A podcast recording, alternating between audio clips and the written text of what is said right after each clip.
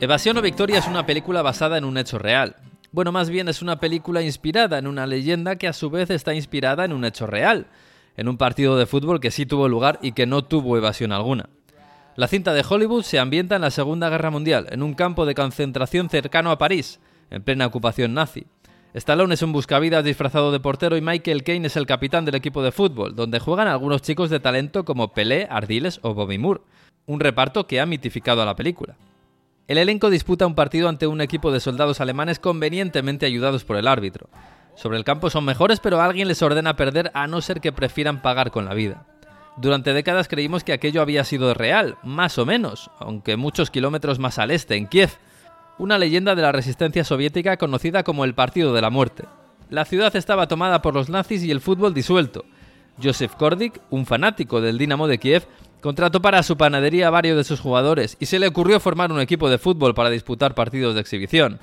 El equipo se llamó Fútbol Club Start y acabó integrado por ocho jugadores del Dinamo. Disputaron siete encuentros y en todos golearon a sus rivales sin mayor problema. En el último de ellos se enfrentaron al Flakelf, un equipo formado por soldados de la Wehrmacht al que derrotaron por 5 a 1. Pero al alto mando alemán no le gustó el resultado y pidió la revancha. El 6 de agosto de 1942, unos días antes de empezar la batalla de Stalingrado, nazis y soviéticos se midieron en el estadio Zenit ante una gran expectación. El árbitro era un oficial de las SS. Según la leyenda, los ucranianos fueron advertidos de las consecuencias de una victoria, pero el orgullo pudo con el miedo. El Star ganó y gran parte del equipo fue arrestado, torturado y asesinado como castigo.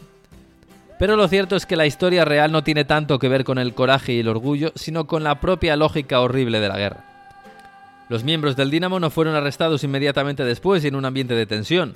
Los testigos que quedaron tras el fin de la URSS contaron que el encuentro fue tranquilo y festivo. Hay una foto de los miembros de los dos equipos mezclados y sonrientes después del choque. De hecho, el Star jugó, varios días después, otro partido con normalidad. Los jugadores fueron arrestados y asesinados por su relación con la resistencia, con el Partido Comunista y el NKVD. Hay que recordar que el Dinamo de Kiev pertenecía a la policía política y al Ejército Rojo. El partido fue amistoso, en mitad de la guerra, pero cordial. Después la propaganda soviética lo convirtió en el Partido de la Muerte, y después Hollywood le puso caras guapas y se lo llevó a París. Un largo camino entre los chicos del Dinamo de Kiev y evasión o victoria.